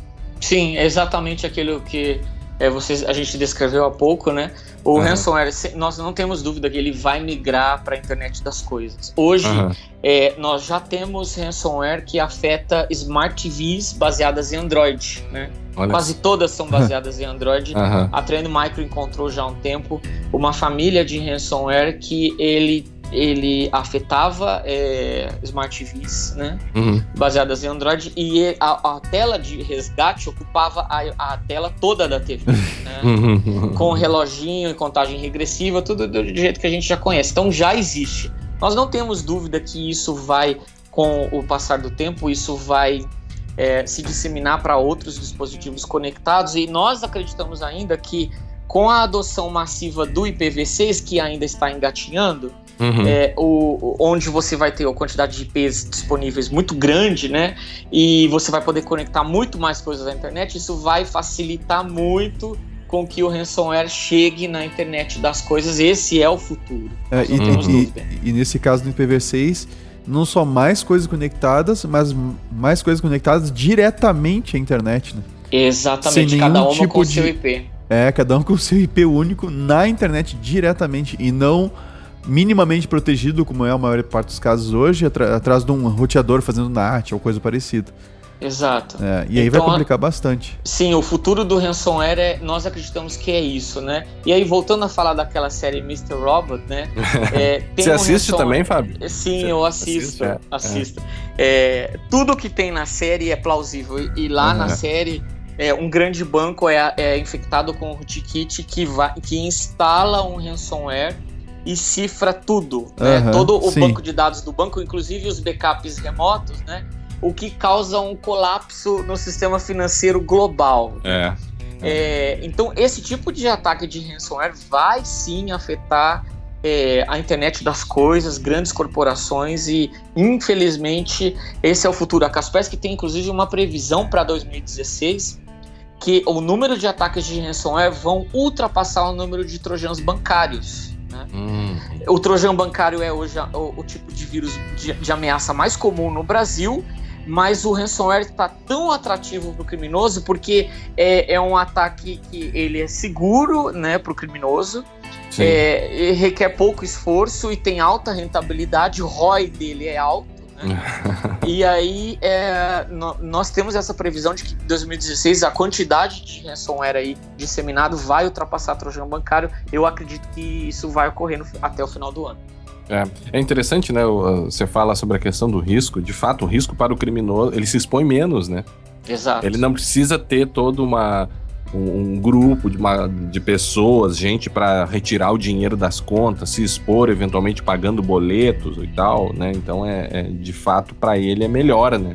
Sim. Do ponto de vista do criminoso é melhor trabalhar com ransomware do que trojão bancário, né? Sem dúvida. E uma palavra final, Assoline, o que, que como é que você poderia resumir aí a forma de proteção para o ransomware? O que, que o usuário pode fazer de que seja mais efetivo? Olha, Melhor proteção, backup, backup, backup. é a melhor proteção, né? É. É, as empresas, os usuários têm que ter backup. Né? Quem, quem, não tem, quem não tem um backup configurado corretamente vai ter problema com ransomware. É, é a melhor solução, não, não tenho dúvida. Que fácil, hein? Pois é. é fácil, mas ninguém faz, né? Esse é o grande problema, né? pois é. É fácil, mas ninguém faz. E, e, quando você diz que a pessoa tem que fazer, ainda torce o nariz, né? Sim. mas tudo bem, né? Quem quer se arriscar, se, quem quer viver, mas quer. Perigosamente. Perigosamente, é isso aí. Assolina, então, olha, muito obrigado por dedicar o seu tempo uh, ah, para nos explicar e para nos ajudar a desmontar e, e, compreender melhor esse problema do ransomware, a gente teve um panorama bem completo, uhum. Você colocou como iniciou, de onde iniciou, como se cobra, como se protege, como, como as empresas de antivírus é, lidam com isso, enfim, conseguimos colocar perguntas dos, dos ouvintes, então acho que foi um ótimo episódio e te agradecemos, muito obrigado mais uma vez. Se quiser deixar as palavras finais aí, um abraço para os ouvintes. Sim, eu agradeço a oportunidade. É muito bom aqui compartilhar um pouco é, do nosso trabalho com os ouvintes do Segurança Legal. É isso aí. É, é e para todos eu desejo um bom backup. Do bom backup. Tá certo. Boa. Nos encontramos então no próximo backup, quer dizer, nos Opa, encontramos no próximo, episódio. no próximo episódio do podcast Segurança Legal. Até a próxima, pessoal. Até a próxima. Até.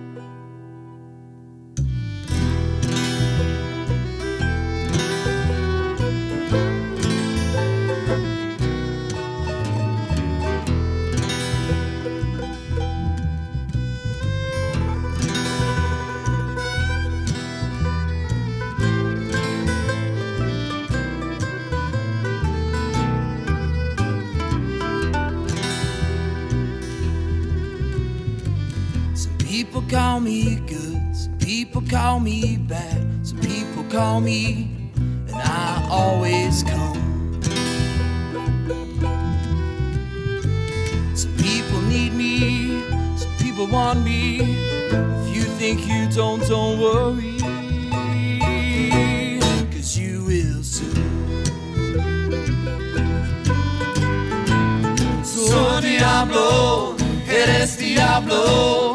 Well, I'm you and you're me, we're all burning in hell.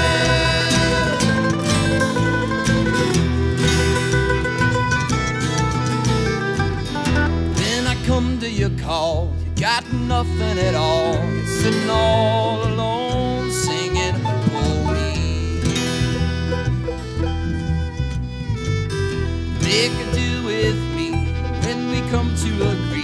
Shake hands and you'll see that I'm you and you're me. So Diablo, eres Diablo. Well, I'm you and you're me.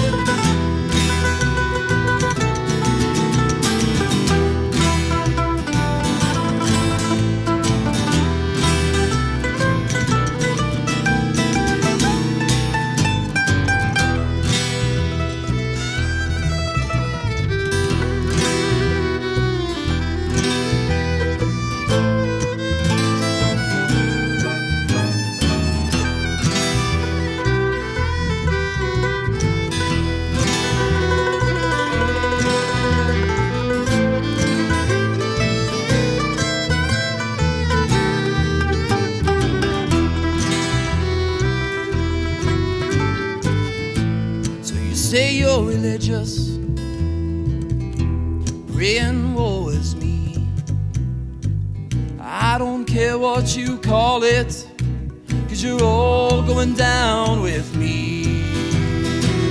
The only God I know is the same that I just